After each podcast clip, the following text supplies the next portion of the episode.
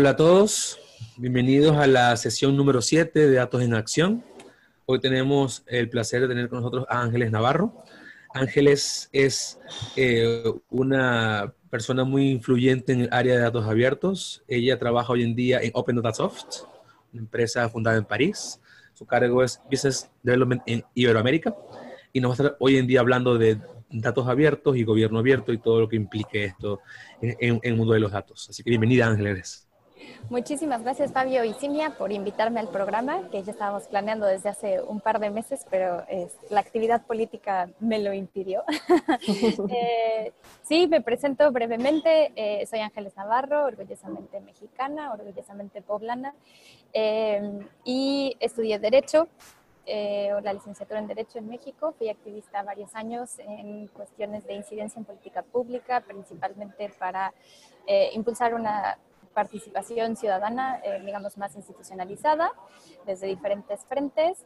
Eh, y después estudié una maestría en asuntos públicos en el Instituto de Estudios Políticos de París, donde eh, me di cuenta que ese activismo que yo traía, que estaba muy enfocado a participación y transparencia y rendición de cuentas, pues que estaba encuadrado en, un movimiento internacional que había tomado mucha fuerza, que es el movimiento de gobierno abierto y me empecé a clavar sobre eso, hice mi, eh, mi pasantía de verano con una asociación civil que en Francia en ese momento era de las únicas que estaba trabajando sobre temas de, eh, de gobierno abierto, República Ciudadana se llama, bueno, en francés. Em, y después hice también un, eh, digamos, como la tesis de la maestría sobre implementación de políticas públicas de datos abiertos en municipios de América Latina, que hicimos en conjunto con el BID, con el Banco Interamericano de Desarrollo. Y después de eso entré a trabajar a Open Data Soft y llevo un poquito más de tres años en esto. Em, entonces, bueno, pues gracias por la invitación. Eh, ese es un poquito el, background y, para, Perfecto. Pues iniciamos entonces. Hola a todos, este, buenos días, tardes para los que están en Europa. Eh, justo Ángeles ahorita está en Europa, podemos verla en la... ¿En dónde estás, Ángeles? Estoy en Lisboa, no sé si se ve, pero en el evento de Smart Cities de Lisboa tenemos aquí en stand y ahora me tocó. ¿Y por qué, ¿y por qué Open Data Soft está en, en Lisboa para, en, en cuestiones de Smart Cities? Pues lo que pasa es que, eh, digamos que la publicación de datos abiertos está muy relacionada con un asunto de transparencia y rendición de cuentas, eso es absolutamente cierto, pero hay una parte que yo aprendí eh, ahora entrando a Open Data Soft, que fue que en realidad eh, también hay muchas otras aristas a los datos y a la publicación de datos y eh, entre ellas se puede hablar pues del impacto social o del impacto económico y mucho de eso está relacionado con eh, los datos de las ciudades. Entonces, por ejemplo, de transporte, de medio ambiente, mucho se habla ahorita, por ejemplo, en México de la contingencia ambiental. Eh, ahorita traigo preparado también un dashboard sobre, sobre calidad del aire que tienen, por ejemplo, en Bristol. Y todo esto a raíz de, datos que se van publicando, eh, por ejemplo, de sensores eh, o de, de, ubicación en tiempo real de los autobuses o de las bicicletas públicas, etcétera. Toda esta información tiene sentido que se publique y de tal forma que se pueda reutilizar a través de eh, otros ciudadanos desarrolladores que hacen aplicaciones móviles que al final de cuentas los ciudadanos van a consultar. Entonces esa es la liga entre los datos abiertos y las ciudades inteligentes. Esos datos de las ciudades inteligentes pueden provenir de diferentes verticales, como son la movilidad, la energía, el agua, los servicios públicos. Ok. Eh, ¿Podrías este, explicarnos? Tú, estuvo con nosotros Agustina de Luca, que seguro la conoces de Open Data Charter, y nos habló, bueno, tenemos ya una visión para los que escucharon el podcast sobre datos abiertos, pero podrías tú también como generarnos tu definición de gobierno por un lado y por otro lado de datos abiertos. Sí, eh, si quieren les voy a compartir una presentación para ir, este, sí, perfecto para ir organizando. ¿Nos podrían decir si por favor pueden ver la página, la, la pantalla de, de, Ángeles, por favor, en el chat, para saber que todos la están viendo? Ok, Juan la puede ver. Juan la puede ver, perfecto. Perfecto.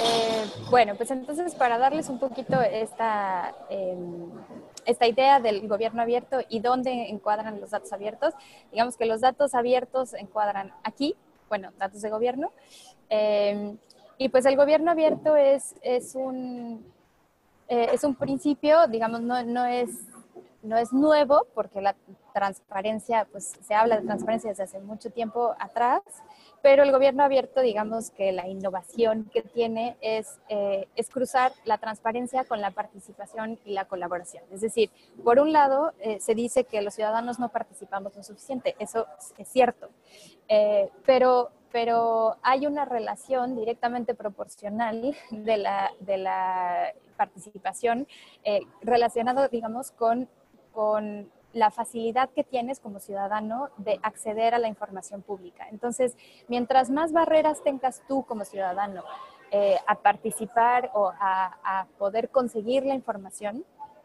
pues menos ganas vas a tener eh, de participar y de influir en los asuntos públicos porque te va a costar, te va a representar un esfuerzo demasiado eh, fuerte. Entonces, eh, por eso es que van ligados eh, la transparencia proactiva, que se le llama, que es sin que yo te lo pida, o sea, sin que un ciudadano se lo pida al gobierno, el gobierno empieza a publicar datos de diferentes temas, que se los voy a, también voy a hacer algunos comentarios al respecto, para motivar a que los ciudadanos pues se vayan interesando más, que se vayan involucrando más y finalmente que esta colaboración, que es el tercer pilar del gobierno abierto, se haga con eh, una participación informada profesional de parte de los ciudadanos y de las organizaciones de la sociedad civil o de inclusive sector académico, de investigación, científico, eh, sector privado.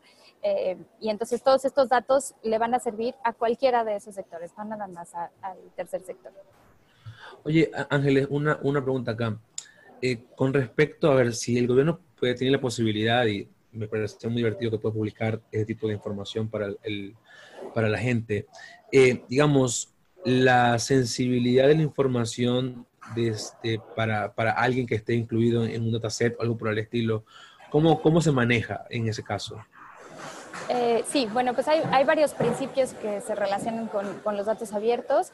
Eh, uno es el, abierto por, el principio de abierto por defecto, es decir, eh, en estricto sentido tendríamos que pensar que el gobierno no es dueño de la información que maneja, en realidad es un gestor de la información, pero esa información le pertenece a la ciudadanía.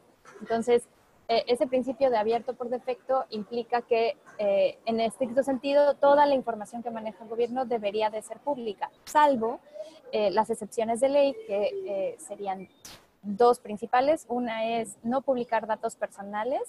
esto puede tener un impacto fuerte, si ponemos un ejemplo en el sector salud, si se publica mi historial médico, pues entonces después ninguna aseguradora eh, o sea, las aseguradoras podrían hacer un mal uso de esa información y después negarme la protección. ¿no? Eh, ese es un ejemplo muy claro y que le pega directamente a la ciudadanía, pero como eso se puede traducir a diferentes asuntos, eh, entonces el punto es que nunca se deben de publicar datos personales, siempre tiene que ser datos anonimizados. Y que no sean sobre temas críticos, por ejemplo, seguridad nacional. ¿no? Pero fuera de eso, en estricto sentido, todo debería de ser abierto por defecto. No sé si contesté tu pregunta. Sí, perfecto. Oye, oye, pero algo que me queda también acá de duda. Cuando comienza la parte de que los datos se anonimizan, anonimicen, esta, esa es la palabra.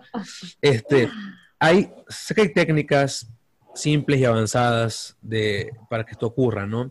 En, para datos abiertos, ¿hay algún estándar de cómo se deberían los datos anonimizar? ¿Hay algo que, que se debería estar usando como, como digamos, como, una, como un principio para poder hacer esto? Yo creo, Fabio, antes de que responda Ángeles, que esa es la parte más bien de reglamento de protección de datos personales que cada país y cada entidad debe de tener. Y entonces los datos abiertos deben estar ligados directamente a, esa, a la ley de cada país. Claro. Sí, es correcto. Sí, y sobre estándares ya eh, es una cuestión un poco más técnica que la verdad es que yo no soy una experta en ese asunto, pero lo que sí es un hecho es que eh, en todos los países los datos deben estar publicados anonimizados. Eh, ya de ahí va a depender si la, técnica, como, como dice Cinia. Muy bien. Ok, perfecto. Y a ver, dime qué, qué importancia hay como en esta cuestión de los datos para hablar realmente que estamos, que estamos hablando de los gobiernos abiertos y qué, y, a ver, es que como que estoy confundida con las definiciones entre gobierno abierto, transparencia y datos abiertos. Ok, a ver, entonces creo que aquí me voy a regresar. Aquí, eh, esta, este slide aclara tu, ah, excelente. sí, o sea, el gobierno abierto, eh, como veíamos en el, en el anterior, va a implicar la transparencia, la participación y la colaboración. Entonces, eh, digamos que el gobierno abierto es un gobierno en el que toda la información es abierta a la ciudadanía en formato de, datos abiertos, que quiere decir que se puedan reutilizar. Por ejemplo, un principio general de, los datos abiertos es que un PDF no son datos abiertos, un PDF es transparencia porque estás poniendo la información allá afuera, pero con el PDF un ciudadano no puede cruzar la información, por ejemplo, de los presupuestos de un año al otro. Tendría que redactarlo él mismo o ella misma. Eh, entonces, por eso es que los datos abiertos se definen como datos que se pueden reutilizar en formatos reutilizados. Eh, entonces, regresando al gobierno abierto, el gobierno abierto implica un gobierno que publica la mayoría de la información que tiene eh, y eh, en, formato de datos abiertos y que toma en cuenta la ciudadanía, eh, que hay mecanismos institucionales para que la ciudadanía pueda participar. Por ejemplo, eh, en consultas públicas, no sé si también han visto el, portal que tienen algunas ciudades como Barcelona, Madrid, para que los presupuestos participativos, ¿no? para que la gente pueda pueda opinar sobre las políticas públicas, para que la gente pueda proponer inclusive eh, algunas, eh, no sé, obra pública o, solución de, problemas en su comunidad. Entonces, eh, el gobierno abierto implica esas dos patas y la tercera, que es la colaboración, es que no nada más abramos un portal y le digamos a la gente, bueno, participa, este, vota para ver en qué vamos a destinar el 3% del presupuesto público. O sea, sí, sí son muy buenas esas, esas, em, esos mecanismos de democracia participativa o semidirecta, pero no son suficientes. Entonces, la colaboración implica que el gobierno se siente en la misma mesa con los ciudadanos, eh, que pueden ser no nada más de sociedad civil, sino el sector privado, eh, investigación, etcétera, como lo decíamos hace rato, y que se puedan, que, que, haya, que haya dinámicas en la que nos sentamos en la misma mesa y de igual a igual discutir cómo podemos solucionar los problemas eh, que son comunes, ¿no? Los problemas públicos. Entonces, ese es el gobierno abierto. Y dentro del gobierno abierto, los datos abiertos ya es una cuestión más técnica de, eh, de cómo vamos a publicar esos datos, eh, qué datos vamos a publicar, eh, por dónde empezamos, qué tan exhaustivos tienen que ser, si se anonimizan, si son sobre la seguridad pública o no, etc. Entonces, digamos que los datos abiertos es una parte del gobierno abierto. Ok, entonces, por ejemplo, como gobierno, como gobierno abierto, que, quiero yo ser, digamos que yo me tengo que plantear una visión de qué es lo que mi, estrategia política, digamos, qué es lo que quiero yo plantear, y a partir de eso, pues tengo un, personas que me recomiendan qué tipo de datos son los que tengo que, que, abrir, pues, ¿no? Correcto. Ay, perdón. Este, hablando de servicios públicos, aquí hay el tema de la basura. Sí, eh, entonces te, tendrías tú como candidato, por ejemplo, que estamos ahorita en una campaña política este, en Puebla, eh, pues hay un candidato que claramente está proponiendo varios aspectos de eh, gobierno abierto, como lo son 100% eh, de datos abiertos, cero reservas de información, abrir toda la información sobre los contratos públicos, o sea, tiene un enfoque muy fuerte sobre la parte de las contrataciones, ¿no? que sean completamente transparentes. Eh, no sé, este asunto de que el aeropuerto, ¿no? Ah, eh, digo, estemos a favor o no, eh, o en contra de lo que pasó con el aeropuerto de la Ciudad de México que se estaba construyendo, pues sí es un hecho que más del 75% de las, de las contrataciones habían sido por adjudicación directa. Entonces, pues sí, la información estaba ahí en datos abiertos, pero, pero los procesos de contratación este, el ideal es que sean por concurso público, que sea publicado a tiempo, que, pueda competir diferentes empresas para que el gobierno contrate a la más accesible y a la que dé el mejor servicio posible. Entonces, digamos que tú como candidato o como gobierno te planteas diferentes objetivos en cuanto a la transparencia y ya con base en eso, este, pues poder proponer una plataforma de, de, gobierno. Oye, Ángeles, y con, con respecto a lo que, acabas de comentar, eh, me imagino que el proceso de, de, decidir qué datos abrir y cómo hacerlo es complejo para gobiernos que no estén acostumbrados a esto, ¿no? Sí. Eh, tu empresa Open Data Soft eh, tiene la posibilidad de también ayudar a ese tipo de, de, gobiernos o empresas que quieren abrir información al público. Eh, mira, yo te diría, aquí te voy a poner, tenía otro slide preparado, bueno, yo mis slide, pero eh, sí, no. A ver, nosotros somos una empresa de software que, que, digamos, facilitamos una interfaz mediante la cual los gobiernos pueden abrir datos en formatos muy amigables. Entonces, dentro del mundo del de los datos abiertos hay diferentes softwares. Eh, todo tiene sus pros y sus contras. Eh, lo que es muy popular son los softwares de, eh, de código abierto, eh, que sí es cierto, el código es abierto y gratuito, la implementación no lo es, entonces de repente un, portal de, de, código abierto te puede salir inclusive más caro. Pero bueno, la diferencia con nosotros es que nosotros eh, damos una interfaz muy amigable para el ciudadano que no es experto en datos. Entonces, eh, ahorita se los puedo mostrar, pero eh, puedes hacer mapas, gráficos, calendarios, etcétera, ¿no? Y tenemos clientes en 18 países lo que siempre les digo es, eh, hay, un, hay guías como esta, la de la Federación Española de Municipios y Provincias, que justamente eh, ayuda a los gobiernos municipales a los gobiernos locales que, que, como tú dices, no están acostumbrados a estos procesos, a decir, bueno, ¿por dónde empiezo? ¿Cuáles son los datasets que debería de publicar? Este, ¿Cómo los publico? Etcétera. Entonces, hay guías, hay, hay diferentes recursos, está eh, la Alianza por el Gobierno Abierto, la AGA, o que en, en inglés es OGP, eh, que tiene ejes temáticos, eh, etcétera, que te pueden dar una guía. Eh, pero, por ejemplo, siempre van a haber problemáticas diferentes de una ciudad a otra. Entonces, siempre están los básicos.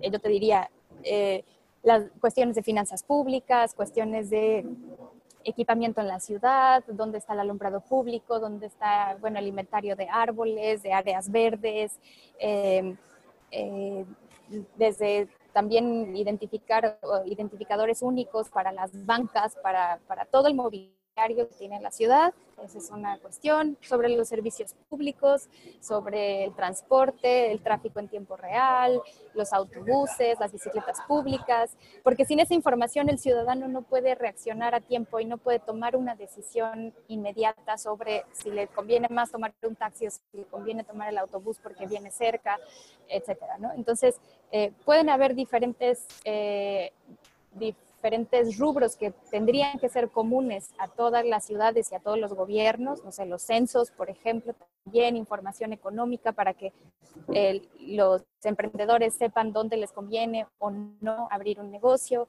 eh, etcétera, etcétera. Pero de ahí en fuera, cada ciudad tiene particularidades que le harán tomar decisiones eh, sobre qué datos abrir. Y te pongo un ejemplo, la Ciudad de México, eh, durante bueno, eh, la crisis del sismo del 2017, hubo, hubo mucha exigencia sobre, eh, bueno, de que se abrieran los datos sobre las licencias de construcción eh, de los edificios que colapsaron. ¿no? esa información no estaba abierta. inclusive recuerdo un tweet del director de Coneval reclamando eso, que, toda la información de las licencias tendría que estar, tendría que estar abierta. Eh, entonces, bueno, cada ciudad, dependiendo si tiene riesgos de, eh, de temblores o riesgos de inundación, o, o sea, cada, cada lugar va a tener diferentes particularidades que le van a hacer poner un énfasis en esos datos que quieren abrir para evitar los riesgos, para ser transparentes en esa materia. Eh, y poder evitar catástrofes, ¿no? Eh, también, bueno, o poder reaccionar, no las podemos evitar, pero, pero poder reaccionar ante las catástrofes y salvar vidas, al final de cuentas.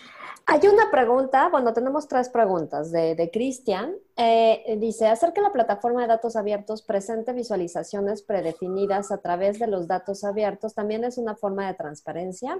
Esto asumiendo que no todos los ciudadanos manejan bases de datos. Sí, eh, es una forma, de, bueno, ya poner los datos afuera en el portal, pues ya es, es transparencia, pero a ver, aquí les voy a enseñar si todavía ven mi pantalla. Sí, la sí, se puede ver, se puede ver.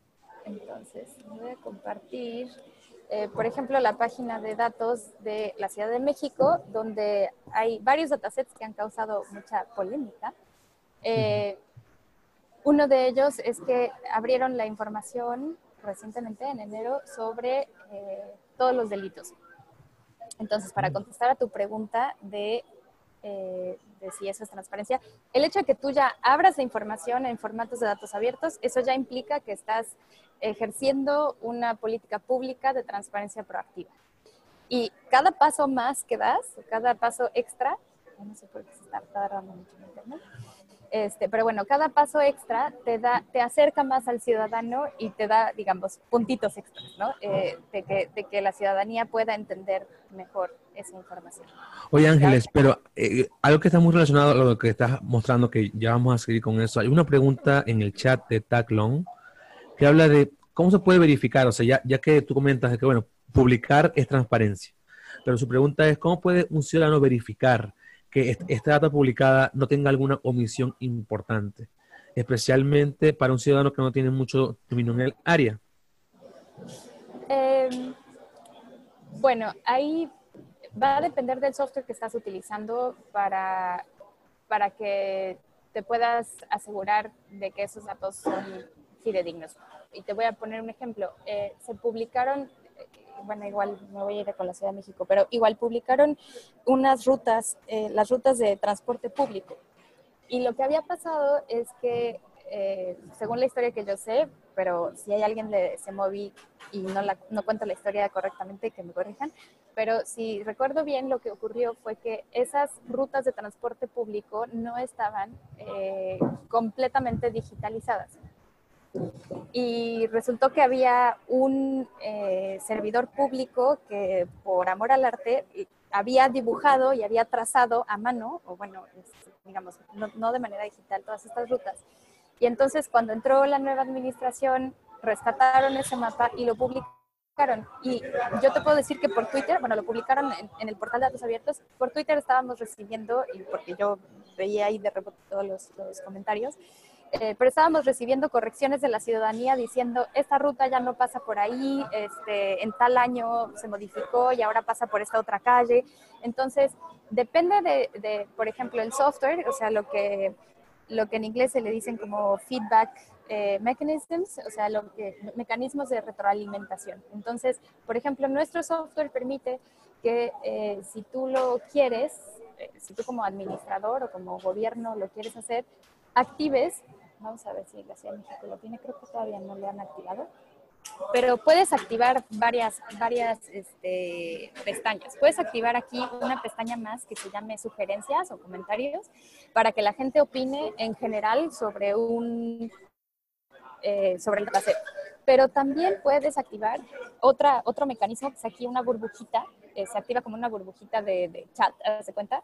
Y entonces, si yo encuentro que hay un error en uno de los registros, en un dato específico, puedo opinar sobre ese dato y decir, este dato está mal. Entonces, ahí depende, depende del tipo de datos que estás publicando para que tomes la decisión como gobierno si lo activas o no, pero eh, también necesitas analizar al, al, seleccionar un software que para publicar datos, pues es importante que analices eh, este tipo de detalles que te pueden hacer la diferencia después.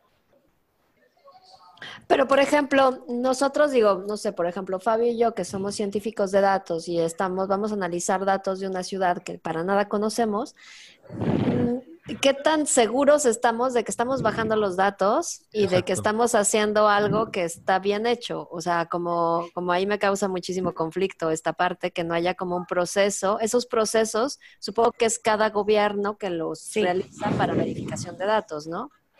Sí, o sea, en realidad ahí estás dependiendo más en la buena voluntad y en el buen hacer eh, y proceder de los gobiernos. Eh, que yo sepa, no hay una manera de verificar que los datos que se publiquen, o sea, salvo, salvo los mecanismos que el software de publicación te puede permitir para que, para que la gente te avise cuando hay un dato que está incorrecto, eh, que yo sepa, no hay un mecanismo para, para verificar los datos, ¿no? Eh, a menos que a menos que alguna organización eh, haga como fact-checking, pero para temas de datos, pues está, está difícil que se verifiquen todos los datos por una auditoría externa, vamos a decir. O sea, más bien, yo creo que sí lo importante eh, para asegurar que los datos sean fidedignos, pues es en una primera instancia publicarlos, en una segunda instancia o un segundo paso más adelante es eh, publicarlos en, formatos como estos que te permiten navegar más fácilmente en los datos y poder eventualmente identificar datos que estén incorrectos.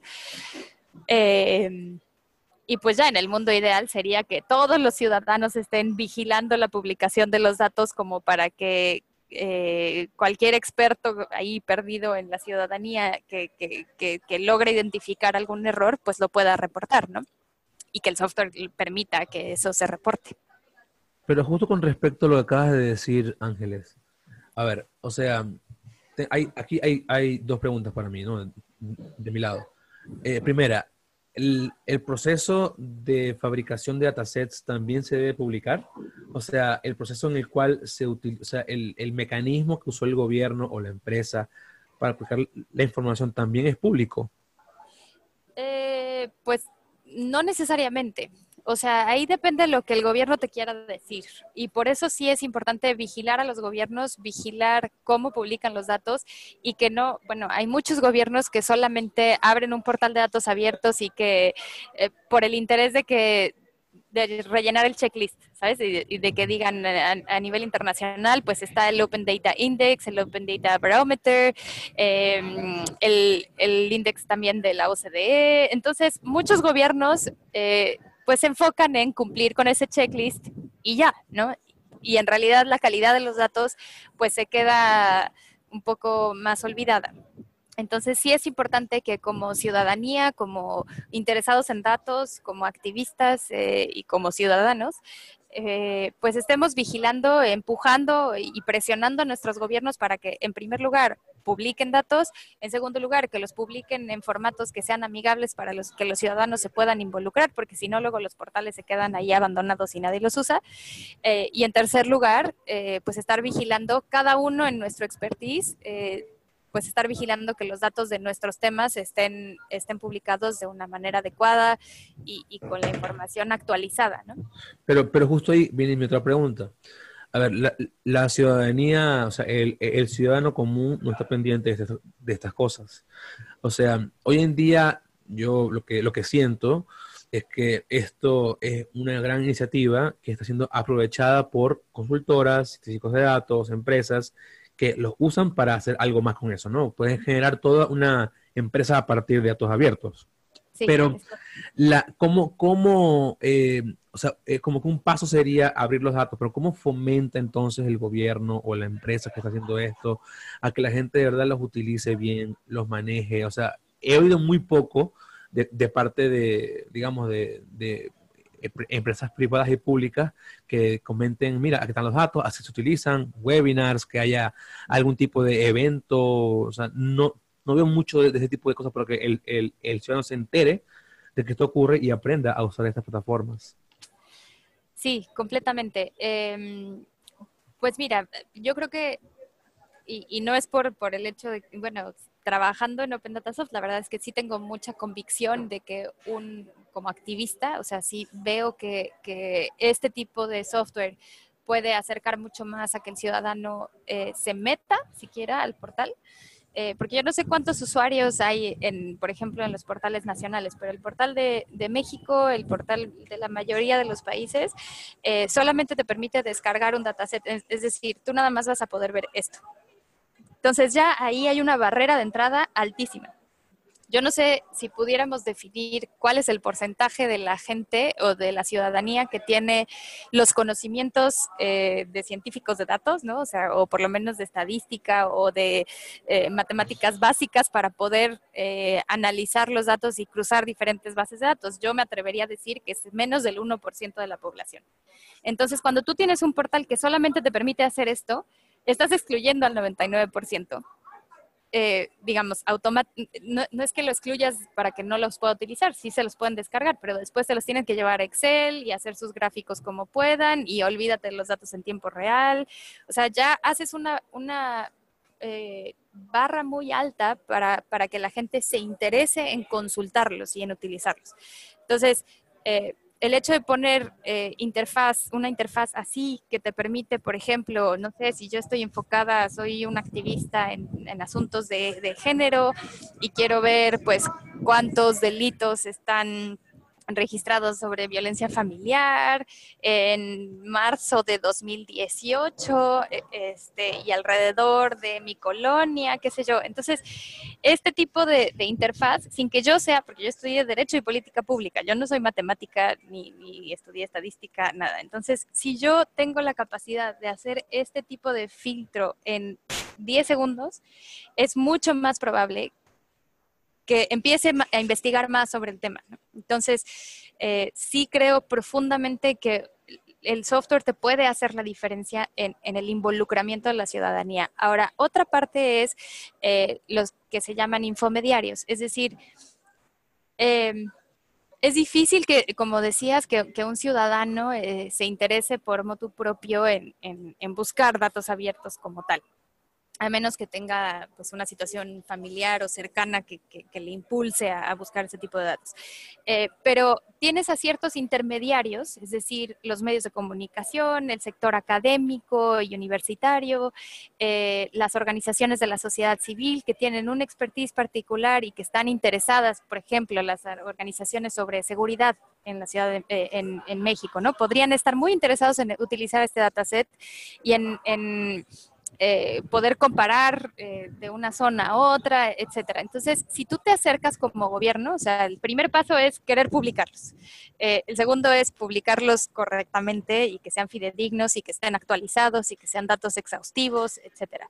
El tercero es a través de un software amigable. y el cuarto sería, yo diría, acercarse a la comunidad de datos y en primer lugar a los infomediarios que van a ser eh, esos intermediarios entre el gobierno y la ciudadanía que te van a dar un primer feedback de eh, cuáles son los datos que, que, tendrías más interés en publicar.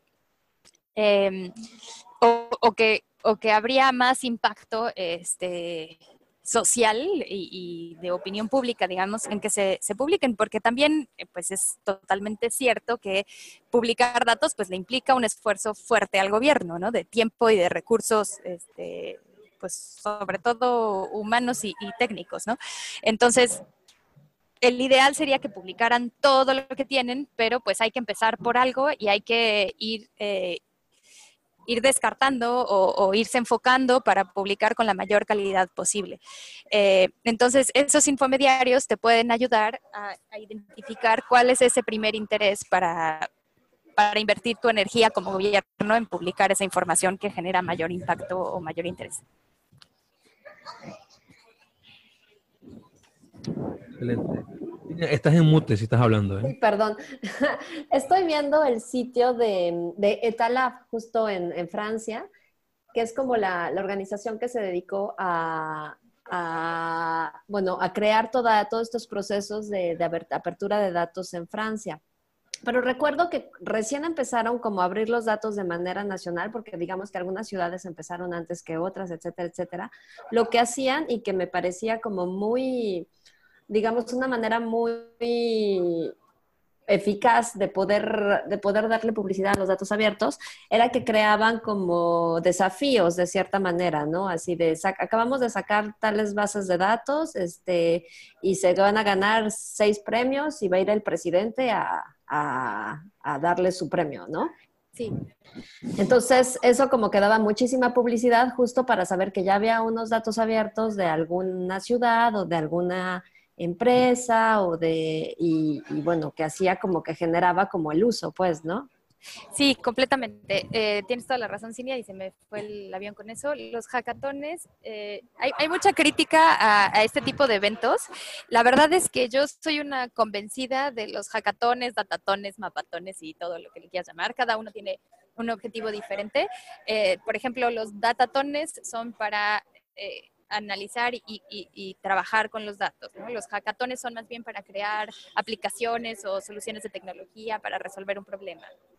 Eh, los mapatones eh, funcionan cuando, por ejemplo, lo organizaron varias veces en Ciudad de México en años anteriores, eh, porque no habían, no estaban trazadas justamente las rutas de transporte público. Entonces es cómo crowdsourceamos este, para, que, para que podamos juntos construir y digitalizar esas rutas.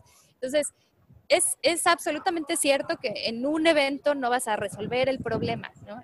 hay, hay, diferentes formas de organizar ese evento pero lo que sí es cierto es que en ese tipo de eventos eh, lo que ocurre es que detonas una idea, eh, que, que, puedes también hacer que se conozcan personas que idealmente vienen de diferentes, eh, de diferentes profesiones. Entonces yo he visto en hackatones que han habido equipos que se conocen en el evento eh, con una persona de marketing, un desarrollador, una persona de, este, que genera el modelo de negocio, en fin, o sea, son equipos eh, multidisciplinarios y eso hace que, por ejemplo, si hay una persona de, de, ciencias sociales, esa persona quizás va a tener ese enfoque mucho más agudo de ver cuál es el problema público que se tiene que resolver y entonces cuando ya se plantea el desarrollador genera la solución de tecnología y se tienen que utilizar los datos, entonces se necesita un científico de datos, pero luego cuando hacen el pitch del, del proyecto, pues se necesita un mercadólogo, alguien que se sienta cómodo en hablar en público.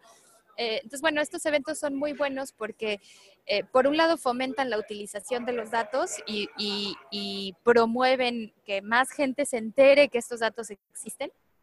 Eh, para que se puedan utilizar y por otro lado detonan esta lo que se dice como la innovación la innovación abierta no este, a través de la utilización de los datos que están que están siendo publicados o eh, haciéndose disponibles a la ciudadanía en general y convergiendo a, gente de diferentes profesiones. Entonces estos eventos sí son, son muy útiles. He visto también otro tipo de, eh, es algo similar, pero son como proyectos de innovación abierta que impulsan las ciudades. Eso lo está haciendo, por ejemplo, París, lo está haciendo, bueno, de mi conocimiento, este, Lisboa. El año pasado aquí también participé en, una semana eh, de un bootcamp sobre innovación abierta para resolver problemas de transporte. Eh, y entonces la diferencia de este tipo de proyectos es que se le da seguimiento a, las propuestas, ¿no? En un hackathon o en un datatón típicamente tienes pues un evento de un fin de semana, se genera una idea, se da un premio y ahí se queda. En cambio, en los procesos como que se les da más seguimiento, eh, sí se puede digamos, asegurar un poco más que, el proyecto se va a implementar y que va a tener un impacto público. Perfecto. Este, oye, Ángeles, eh, tenemos varias preguntas. Creo que sería bueno que las vayamos este, tocando. Sí, adelante. Eh, una, una pregunta que comentan acá, alguien que no tiene nombre, dice, ¿cuáles métodos se conocen en la actualidad para la seguridad de datos sensibles? ¿Se ha utilizado blockchain por ejemplo, si se emplea alguna base de datos en general de, salud para la población? Eh, la verdad es que yo no soy una experta en, seguridad de datos, eh, entonces creo que sería incorrecto que yo aborde el tema, eh, pero desde el punto de vista del software, por ejemplo, eh, lo que nosotros recomendamos es el software te permite que una vez que tú estás cargando los datos, elimines ciertas columnas o elimines ciertos registros si es que sabes que en esa columna vienen nombres, apellidos, direcciones o lo que sea, ¿no? Datos personales. Eh, pero se, se, le recomienda siempre al cliente subir los datos ya sin, esos, sin esas columnas. Eh, porque digamos vas eliminando el riesgo de que, bueno, es el principio de anónimo por defecto, ¿no? Este, eh, de que lo subas a la plataforma ya anonimizado. Oye, en esta cuestión de anónimo por defecto, y desde hace rato tenía la pregunta, em, ah, por ejemplo, imagínate una base de datos de desaparecidos, no importa qué, país de Latinoamérica, o de, sí, de desaparecidos sobre todo. Eh, eh, hacer una base de datos con nombre y domicilio de desaparecidos no es un riesgo para las familias de los desaparecidos y queriendo ser como, como transparente por un lado, eh, para ponerles nombre y apellido a las personas que están desaparecidas. Por otro lado, pones en riesgo también a, su familia por, a, través de los grupos de vandalismo, ¿no? Sí. Em, Sí, ahí ya requeriríamos como una opinión un poco más legal. Yo te diría, bueno, estudié Derecho, pero no soy especialista en ese asunto. Lo que sí te diría es que sí es, es real que habría un riesgo para la familia, eh, pero que también es necesario, desde mi punto de vista, sí es necesario poder mapear, eh, sobre todo si tenemos la localización o, de dónde desapareció, eh, quizás la dirección de la casa, pues no, es lo ideal, ¿no? Porque esa información, pues la tiene el gobierno eh, en caso de que se encuentre el familiar o en, cualquiera, en cualquier estado. Em, entonces yo diría, la información de la localización de la familia no sería conveniente publicarla, eh, especialmente por el tema de represalias, pero eh, quizás sí sería importante publicar, y de hecho eso lo hizo Lilia Saúl hace un par de años este, en el Universal y yo retomé, retomé el dataset de lo que publicó. Eh, era muy interesante analizar, por ejemplo, la edad eh, de las mujeres desaparecidas. Ella publicó un dataset sobre mujeres desaparecidas en la Ciudad de México y el Estado de México y claramente cuando, cuando subí ese dataset a, a Open Datasoft y que hice el análisis gráfico, se veía que desaparecía, no sé, el 90% de las mujeres entre 16 y 25 años de edad. Entonces, eso es lo que te puede dar una, eh, o sea, el hecho de publicar cierta información, a lo mejor eliminas el nombre. Eh, eso ya va a depender de eh, del esquema legal del, país que, en el que se esté publicando esa información, de la sensibilidad pues de inseguridad que se tenga en, ese país y del objeto de, la publicación. Eh, yo creo que sí sería útil pues para ponerle nombre y apellido a las mujeres desaparecidas y para, bueno, a las personas desaparecidas y, y poder eventualmente generar un mecanismo para quizás encontrarles para poder mapear, ver si hay alguna tendencia en esa, en esa desaparición y ver si hay una zona específica del país donde ahí está ocurriendo y poderlo publicar. Es claro que el gobierno tiene la información, pero la ciudadanía no la tenemos y que tengamos el acceso a esa información es mucho más complicado. Si tuviéramos acceso a visibilizar eso, podríamos hacer, ejercer mucho más presión sobre los gobiernos de esas entidades y de esos inclusive municipios. Eh, y exigirle más al gobierno, ¿no? Entonces yo como activista sería de la opinión de que sí se publicaran esos datos, eh, pero con la mayor sensibilidad para proteger a las familiares. Ok. Eh, tenemos otras, otras preguntas. Juan Perú, ¿qué aplicaciones han tenido mayor impacto social usando los datos abiertos? Ejemplos de aplicaciones. Eh, ok, bueno, a ver si quieren, entonces puedo compartir la pantalla otra vez para enseñarles sí, algunos. Eh, mira, yo te diría de mis ejemplos favoritos. Este es, eh, es una aplicación que, que me conoce bien eh, sobre em, dónde está el autobús. ¿no? Entonces, cuando ¿En tiempo real? En tiempo real, sí, con un delay de un minuto. Entonces, esta aplicación está construida sobre OpenStreetMaps, eh, pero está conectada a la API del portal de datos abiertos de uno de nuestros clientes, que es un operador de servicio de autobús.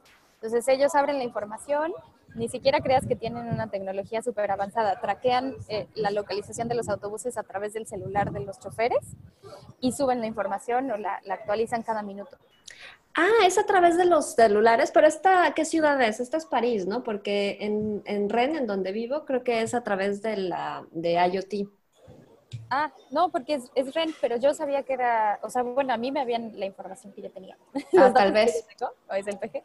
ok. que venía a través de los celulares. Pero es que hay aplicaciones móviles que te permiten traquear la localización a través de celulares. Entonces, eh, pero bueno, X, seas de celular o sea por IoT, se puede hacer eh, sin, que, sin la necesidad de que todos los autobuses a fuerza tengan ahí una tecnología súper cara, etc.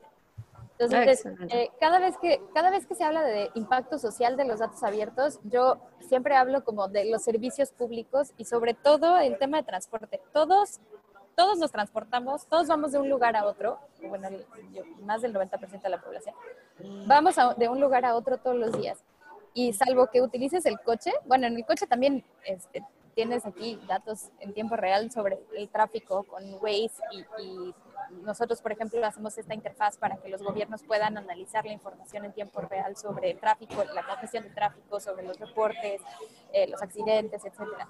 Ah, ¿Ustedes están conectados directamente a, a Waze y estos datos se pueden bajar o cómo, cómo, cómo está el acuerdo? Ahí eh, nosotros somos una interfaz, digamos, un intermediario, porque eh, los acuerdos se firman directamente entre Waze y los gobiernos. Pero el problema es que Waze eh, le comparte la información a los gobiernos en un formato, digamos, no humanamente este, digerible. Eh, y se necesita una interfaz para poder visualizar esos datos. Waze lo que pide o el intercambio consiste en que Waze le comparte esa información a los gobiernos a, a cambio de que los gobiernos le compartan la información a Waze sobre la planeación de eh, las obras de infraestructura que tienen en la ciudad para que ellos puedan adaptar el, algoritmo y avisarle a sus usuarios de que, oye, mañana va a haber un corte de tráfico en tal calle, vete por otro lado. Eh, y la información no puede ser pública. O sea, la ah. información que Waze comparte no puede ser pública. Entonces, como Open Data Soft permite un consumo interno de los datos, entonces nosotros adaptamos una interfaz para que los gobiernos puedan consumir esa información internamente. Para ¿Por qué no puede ser pública? Esas son las condiciones de Waze al compartir los datos. Mm, Porque Waze cobra sus datos, pues, ¿no? Sí. Ah, es que eso es lo que también quería tocar, si a tiempo, ¿no? O sea, hasta ahora hemos hablado mucho de gobiernos, o sea, municipios, alcaldías, eh, eh, digamos, presidentes, todo te cuento. Pero, ¿qué tal sobre las empresas? O sea, eh, ¿qué, ¿cómo está el mundo actual en, en, en de datos abiertos a nivel empresarial? Y, por ejemplo, sabemos, como tú nos dijiste muy bien, Ángeles, que el gobierno actúa como un manejador de la información, pero no es dueño de la misma. Pero en las empresas son dueños de la, de la información. O sea, cada, empresa que tiene información es dueño, entre comillas, de, de, parte de la información. Así que la pregunta sería como que, ¿qué le convendría o en qué le conviene a una empresa liberar datos, por ejemplo? ¿no? ¿Por qué lo querrían hacer? Me encanta tu pregunta porque me encuentro con esa con esa actitud, eh, con muchas, muchos prospectos que voy a visitar. Y la respuesta, bueno, eh, hay muchas aristas a esa respuesta. Yo te diría que hay muchos obstáculos para que el sector privado eh, publique datos y uno de ellos puede ser que, este, lo que me ocurre siempre, ¿no? Que me dicen, ¿y yo por qué voy a estar publicando mis datos? Em, por ejemplo, en el caso de Francia, yo te diría que, que yo como extranjera también lo veo así. Yo creo que la, la regulación y, el, el, marco legal y el marco regulatorio ha impulsado mucho que, eh, que el sector privado empiece a publicar datos. En, eh, hace un par de años se publicó una ley en Francia, que es la ley de la República Digital, en la que se exhorta fuertemente, o sea, se dice que es una obligación, pero bueno, en asunto legal es una ley imperfecta porque no pone una sanción, pero, pero por lo menos hay un, marco regulatorio nacional que exhorta fuertemente a, a, las comunidades de más de 3.500 habitantes a publicar datos en formato de datos abiertos, pero también a las empresas eh, que tengan datos de interés público. Y eh, notablemente serían, por ejemplo, las empresas de energía y las empresas de transporte. Entonces, a pesar de que sean empresas público-privadas o eh, en algunos casos eh, privadas, la lógica de la ley es que los datos, los datos de, o sea, hay ciertos sectores que impactan muy fuerte a, los ciudadanos, ¿no? Entonces, si tú bloqueas la información sobre los datos de movilidad, pues los ciudadanos no pueden tomar decisiones en su día a día y le impactan en, en 20 o 30 minutos de, transporte, ¿no? El hecho de que tú no tengas esa información disponible. Em, entonces, yo sí creo que en un primer eh, momento la regulación es un incentivo muy fuerte, eh, si no por gusto, por, por obligación, o, inclusive por sanción. Entonces eso hace que, por ejemplo, en Francia hay muchas empresas de energía, sino la mayoría de ellas, que tienen un portal de datos abiertos en el que algunos datos los abren al público, algunos los usan, digamos, internamente eh, para hacer analítica y etcétera. Em, y por ejemplo, en España yo no veo esa situación.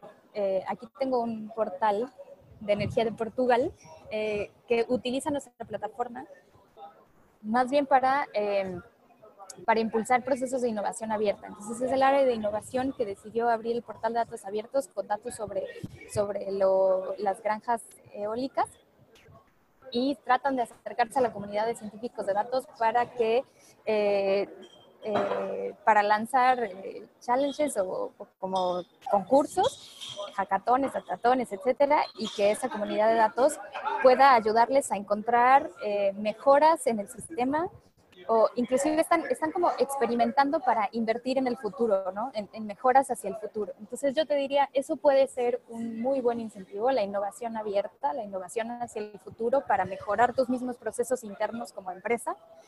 Un segundo incentivo puede ser eh, la imagen, eh, como marketing de la empresa, de decir, a ver, este, pues yo estoy transparentando la información sobre recursos humanos y sobre eh, los sueldos, ¿no? La paridad de, género para, el asunto de la contratación y de los, niveles de sueldos. Em, entonces, bueno, depende del sector y depende del incentivo que le puedas encontrar, pero inclusive ya tenemos un banco en Francia que está, eh, que está publicando datos, hasta este momento es el único, y, mira que he hablado con, con eh, bueno, a mí, como estoy encargada de Iberoamérica, pues hablo este, con interlocutores, digamos, en, en España y pues de varios bancos conocidos me han dicho así de esto no, no va a caminar en España, este, estos bancos no van a querer, ¿no? Y no creas que están publicando datos sensibles, o sea, publican datos sobre las tasas, este, y, y este banco en Francia pues está experimentando, ¿no? Y lo tuvimos en el evento anual el año pasado y decían, bueno, pues no tenemos ningún compañero este, que esté haciendo lo mismo, pero ojalá se vayan animando porque ahí es donde vamos a ir encontrando como eh, el beneficio pues inclusive individual, ¿no? De las empresas de, ir, eh, de ir publicando estos datos, pero pues también el beneficio económico y, el, el, beneficio social, ¿no? Este, para la gente.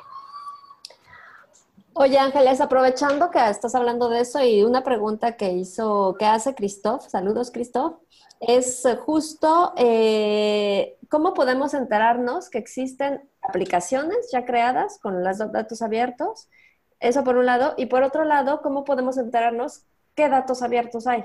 O sea, en algún país, cómo yo sé qué empresas tienen datos abiertos, cuáles no, y por otro lado, qué aplicaciones existen ya con los datos abiertos. Sí, entonces, para, identificar los datos, en realidad, eh, normalmente los países tienen un portal nacional de datos abiertos em, donde concentran típicamente e idealmente eh, todos los datos que, publican ciudades o estados, etcétera, los tendrían que publicar en el portal nacional. Entonces, una fuente em, de información podría ser el portal nacional del país al que se refiera nosotros, por ejemplo, tenemos una biblioteca de aquí 19 mil datasets. Todos los datos, tenemos clientes en 18 países eh, de sector público y sector privado. Entonces, todos los datos que nuestros clientes catalogan como datos públicos, eh, los ponemos en esta librería. Entonces, aquí si tú buscas, este, por ejemplo, calidad del aire, eh, pones una palabra clave y entonces te van a salir los datos sobre, pues no sé, todas las ciudades que estén publicando datos sobre, sobre monitoreo de, la calidad del aire, ¿no? Eh, pero no hay un buscador este, internacional general, esa, es la forma en la que yo te diría que puedes buscar los datos. Eh, y con respecto a las aplicaciones, eh, en realidad parte del problema es que los desarrolladores que generan estas aplicaciones eh, tienen que reportar que, están generando una reutilización. Entonces, lo que nosotros recomendamos es que en los portales de, nuestros clientes, eh, y bueno, sería la recomendación para, todos, que se ponga una... Em, ay, no sé por qué no está aquí, pero eh, que se ponga una, una pestaña que diga reutilizaciones. Entonces, si tú aquí pones eh, esa pestaña, tú puedes como gobierno reportarle a la ciudadanía cuáles son las aplicaciones que se están construyendo a raíz de tus datos. Esa es como la buena práctica y el escenario ideal, pero para eso tú necesitas que los, que los desarrolladores te reporten qué, qué aplicaciones están generando. Una manera también de... Eh, digamos, de, provocar este, un poco a la fuerza que la gente te, te reporte las, eh, ah, mira, aquí está, últimas reutilizaciones. Em, que una manera de provocar que la gente te reporte las aplicaciones que está construyendo es bloquear los accesos. Es decir, eh, y yo la verdad es que no creo que todas las soluciones en el mercado lo hagan, pero en el caso nuestro sí se puede, que bloqueas, bloqueas el acceso por, eh, por IP. Entonces podrías decir, em, para evitar que haya una empresa o un desarrollador que utilice masivamente los datos, entonces yo pongo un bloqueo y eso obliga a un reutilizador masivo a que se acerque conmigo y me pida permiso para reutilizar esos datos eh, y que yo le desbloquee eh, el número de accesos, ¿no? Entonces esa es una manera en que la que los gobiernos podrían obligar, si lo quieres ver así, a los reutilizadores. Muy bien. Perfecto. Hay otra pregunta, bueno, de, Cristian, que había hecho desde hace rato. ¿Cómo se podría desarrollar un componente pedagógico para utilizar de manera eficiente un portal de datos abiertos? Eh, pues lo que nosotros hacemos eh, y, lo que nosotros recomendaríamos es poner tutoriales. Entonces, eh, por ejemplo, tienes, bueno, nosotros tenemos tutoriales para que nuestros clientes sepan cómo subir las, los datos y etcétera, pero también tenemos tutoriales para que los ciudadanos eh, sepan cómo navegar en el portal, cómo generar un mapa, cómo embeberlo en otro sitio web. O sea, sí la plataforma es muy intuitiva, pero siempre un tutorial te va a ayudar mucho. Entonces, hacer un webinar, tenemos también otro webinar en el que justamente explicamos cómo generar este, una cartografía y ponerle diferentes capas. Este, entonces, hacer ese, ese tipo de, insumos o de productos ayuda a que a que los ciudadanos pues se acerquen más y, puedan aprender más fácil. Otra pregunta de Cristian es ah, con respecto a la información, ¿qué es preferible? ¿Publicar información totalmente desagregada o esto es contraproducente para la, para la eficacidad del portal? Eh, no, tú puedes publicar la información completamente desagregada y ya después, pues la gente cuando, el, cuando esté utilizando el portal, eh, pues podría aplicar los filtros necesarios, ¿no? Entonces...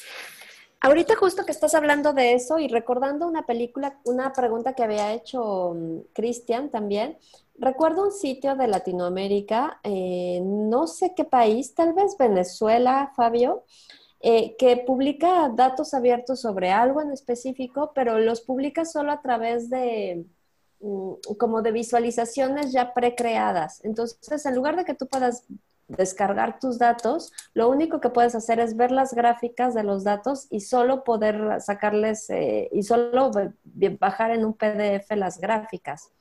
Entonces, eso obviamente es completamente fuera de contexto de, de, datos abiertos, me queda claro, y además no es para nada utilizable porque recuerdo que los filtros ya estaban, ya estaban creados como de una manera en la que no los podías analizar realmente. Sí, yo, creo que no es Venezuela. Creo que en Venezuela en realidad no hay mucha transparencia con respecto a datos abiertos.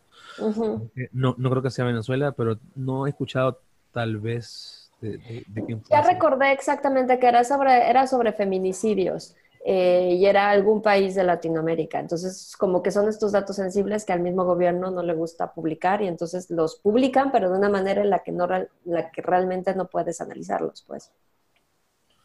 Pues sí. sí. o sea, si tú limitas la, reutilización de los datos, pues ahí estás limitando el acceso y estás, eh, digamos, haciendo como un bias o, estás, estás forzando al usuario a que haga el análisis bajo la perspectiva que tú quieres. Entonces, sí, no es el ideal o sea, es, muy bueno poner, entre más información le pongas al usuario, una cosa muy diferente es que tú publiques el dataset en formato de datos abiertos, con capacidades de análisis y visualización y ta, ta, ta, y que aparte de eso, le pongas, por ejemplo, eh, a ver, ahorita les enseño un dashboard de, un, de un dataset, pero, o sea, si, tú puedes agregar más visualizaciones y más visualizaciones, eso es distinto a que, a que tú le pongas la, información, digamos, o la visualización predeterminada y que no dejes que el ciudadano este, la modifique, ¿no? O que que pueda hacer una analítica diferente.